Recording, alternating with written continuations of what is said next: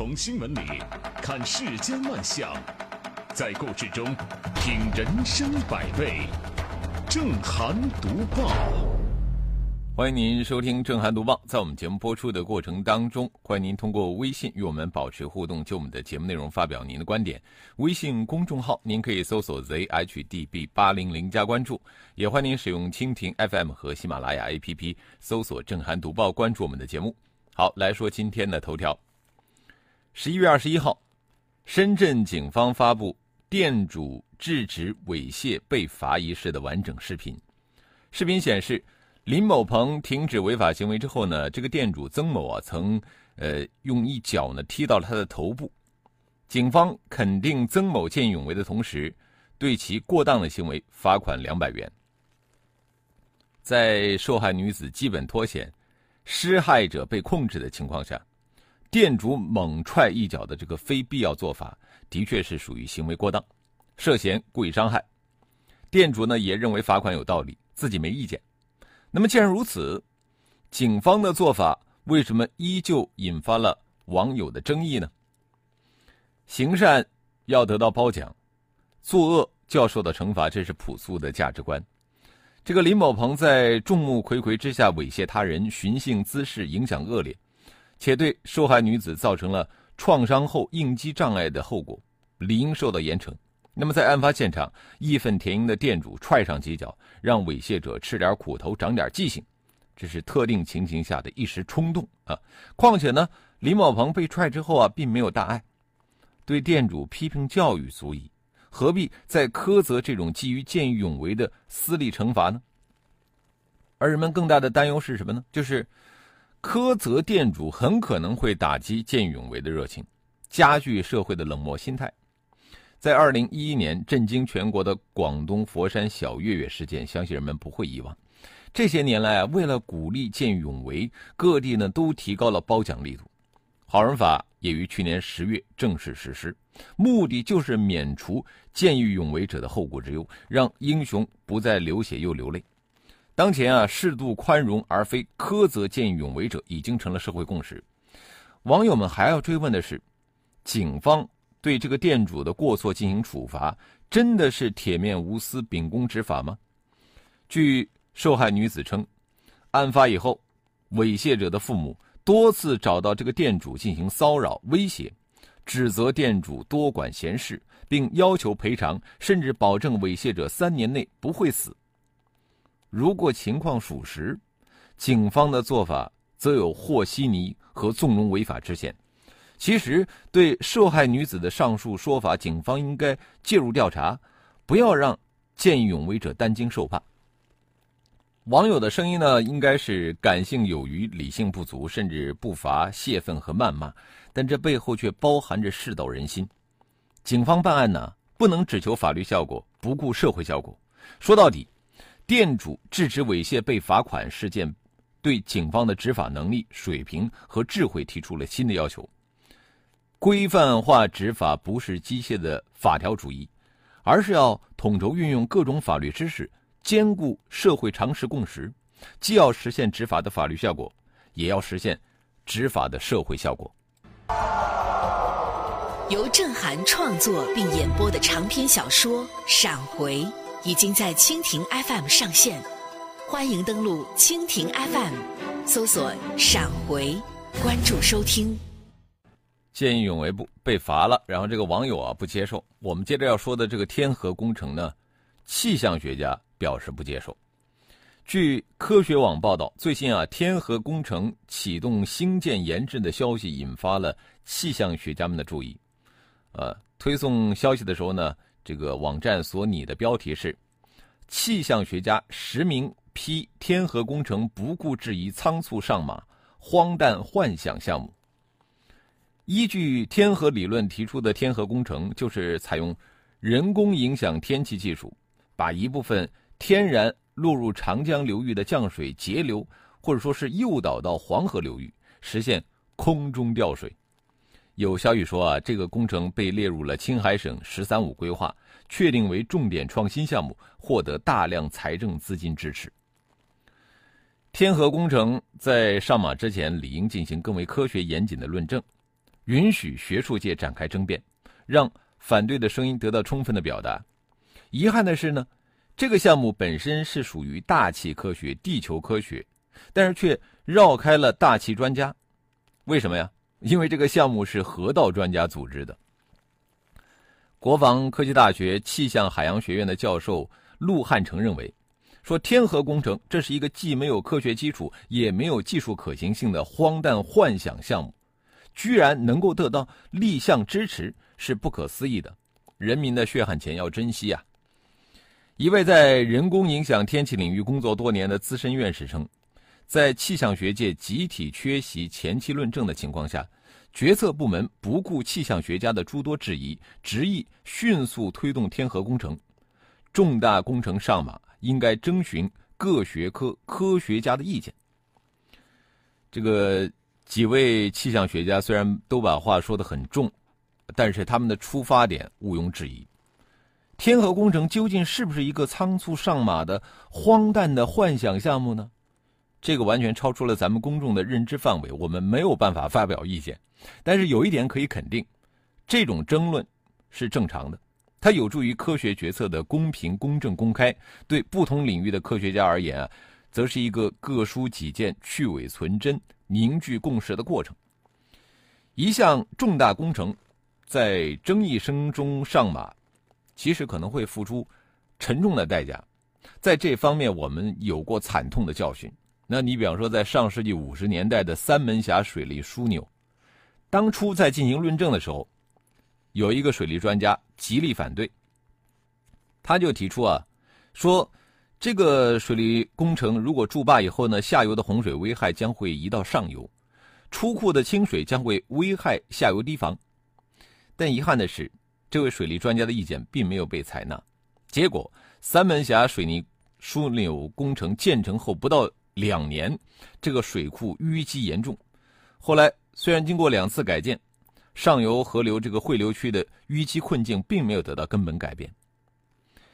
科学当然可以造福人类、造福社会，但是有一个前提，那就是这样的科学是要经得起检验、经得起质疑的。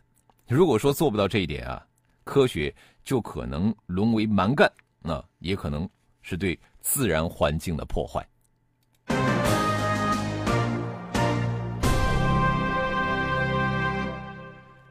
假如一项大型工程没有经过科学论证就要仓促上马，你问我为什么？我只能回答你，是为了搞钱，哈，就这么简单。继续说的这新人呢，呃，要搞钱那也是不要脸了。二十一号，呃，有重庆网友不缴得押，通过媒体爆料说，有一个同事平时呢在工作上爱答不理，最近呢。却给全公司的人都发了婚礼邀请，就连公司的清洁工也没有放过。当天呢，记者第一时间联系上了这位网友，他说：“对于这种平时工作上不友好的同事的婚礼，实在是很纠结，要不要去参加？自己结婚，给同事发请帖，这个请帖应该发给谁，不该发给谁，显然是有讲究的，否则啊。”就可能会导致别人陷入纠结中，也可能在日后让自己陷入尴尬的境地。就像新闻里边这位将要举办婚礼的女士，整个单位的人一个都不放过，甚至连保洁阿姨都收到了她的结婚请帖。用一些同事的话说，她这么做明显就是为了圈钱。但正如她的一些同事所纠结的那样，虽然说从心里不想去。但如果真的不去，以后大家毕竟还是同事，低头不见抬头见，未免会觉得尴尬和难堪。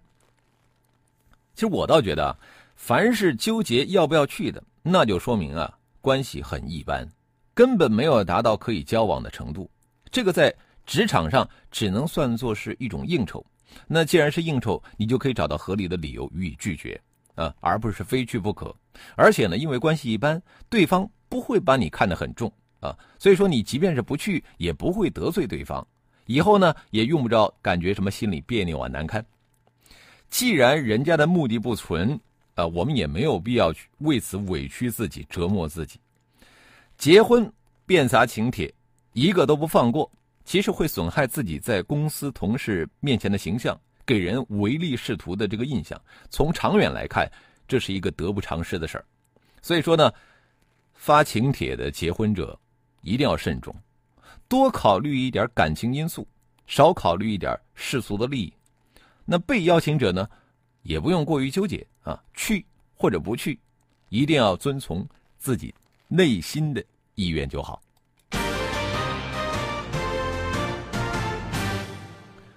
只想圈钱的新人，背后挨骂那是少不了的。我们接着说的是当面挨骂，而且骂人的还是老师。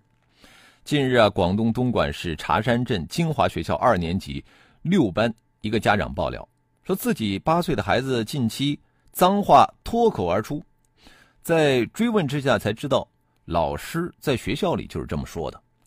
这个家长称，因为担心孩子的成长，他就在这个孩子身上呢放了录音设备。发现孩子的语文老师傅某在班上辱骂学生，好几天的这个多段录音当中，傅某对学生说出“蠢货”“垃圾”“神经病”等侮辱性话语。金华学校的校长就此事回应称：“经了解，老师傅某确实违反了教师的师德，如果经查有情节严重的行为，将开除。”值得注意的是啊。这个事儿呢，并非是由学校管理者或者是当地教育主管部门发现的，而是由家长用录音笔取证，好几天之后才真相大白，啊，这就有点耐人寻味了。傅某爆粗口、说脏话，并非是最近几天，为什么校方全无察觉呢？亦或是学校实则早就心知肚明，只是习以为常，没当回事呢？毋庸讳言。现实当中，不少学校，尤其是基层学校的师资水平参差不齐，某些老师啊，动辄说脏话的现象并不少见。尽管根据相关的法律规定，教师不得侮辱学生，可是实际课堂中啊，一些老师却习惯了恶语相向，在这个常态化飙脏语的课堂上，无论是学生、老师还是学校的管理者，都不会觉得说脏话是什么很恶劣的事儿。已要求老师主动向家长道歉，并责令加强师德教育。如果经查有情节严重的行为，将开除。在此事中，校方对当事教师处理的轻拿轻放，其实很能说明问题。让脏话粗口真正远离校园，看起来依旧是任重道远。至少，学校得先把它当成一个严重的问题，才可能有。严肃治理的动力。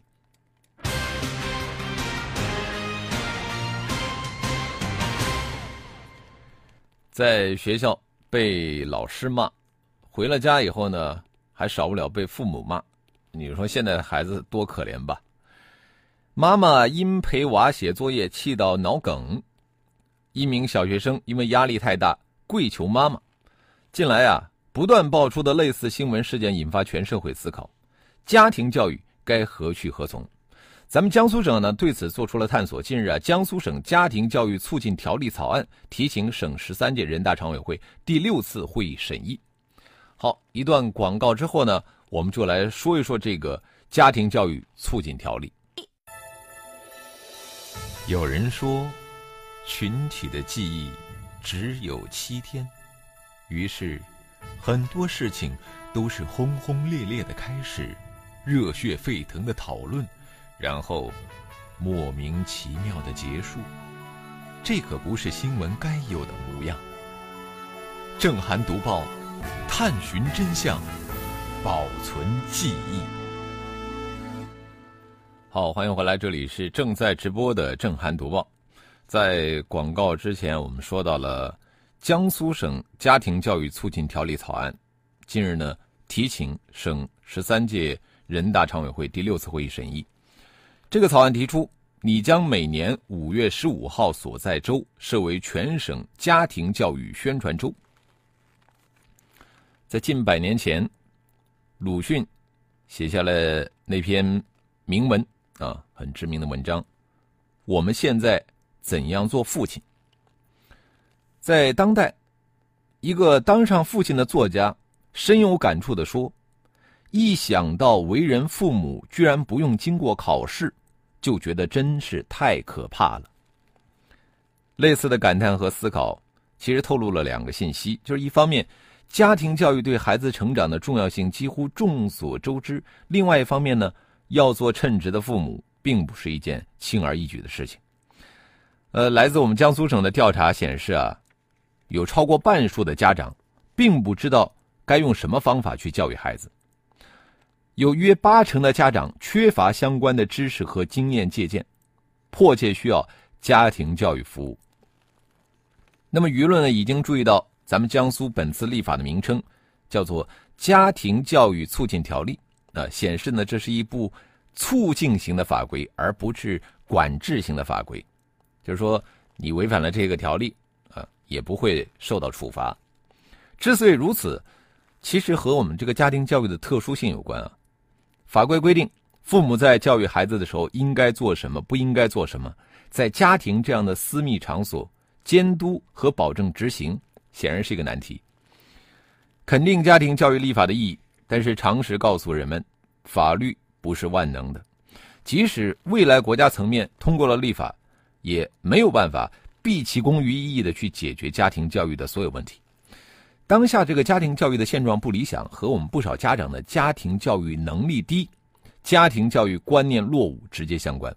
而要帮助这些家长革新家庭教育观念，提高这个家庭教育能力，自然不能单纯的寄希望于一部法律。有一位家长在接受记者采访的时候说：“家庭教育立法能否解决家长在辅导班方面的疑虑啊？”啊，这个看似一句牢骚啊。其实表明啊，有些问题尽管同样是属于家庭教育领域，但是牵涉甚广，如何解决，完全超越了一部法律的能力。家庭、学校、社会、教育的这个三位一体联系注定会越来越紧密。即使是家庭教育领域，哪怕进行了立法，也始终需要这三方共同的合力。好，接着我们来看一看微信平台，呃，垫脚石。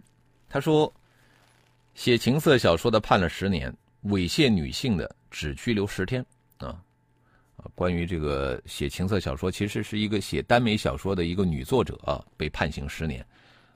当然呢，这个法律界有很多的探讨。那么，如果说单单纯从法律条文来看的话，这个判刑呢是合合法的，啊，但是用多年前的这个标准来套用现在这个社会啊，这说明这个法律啊没有与时俱进。呃，我想静静他说，威胁见义勇为者，警察难道不应该管一管吗？就让猥亵者的家属如此气焰嚣张吗？穆斯里说，我们的法律是不是应该修改了？犯罪成本实在太低。嗯，土豆他说，罚两百块钱可以，毕竟打人了。那见义勇为是不是应该再奖他个十万？呃，挺有意思的这个说法啊。忘不了，说我们拼命的建水坝。人家欧美国家早就把水坝又炸掉了，因为水坝对自然环境的影响太大。我们一直认为人定胜天，其实是我们不尊重大自然。闭上眼睛看世界，说拍脑袋决定，拍胸脯保证，拍屁股走人，这大概就是我们很多工程的决策经过。不知道要浪费多少税收资源才能够改变。校官云书说，天河工程需要论证，帮助。呃，这个其他国家也要小心。我们提供贷款，技术为不少国家造桥铺路，等工程竣工，受援国两手一摊，没钱还贷款怎么办呢？啊，这个委内瑞拉欠咱们几百亿啊，马来西亚毁约，其实给咱们敲响了警钟，对外投资也要小心。一团和气，说自己结婚宴请的朋友同事在请帖上明显注明谢绝礼金，同样。每逢有朋友同事邀请赴宴，心安理得的领礼金前往，如此操作了几十年，挺好的，哎，非常不错啊。可乐他说，港珠澳大桥建设前期如果多一些质疑，也许会省不少钱吧。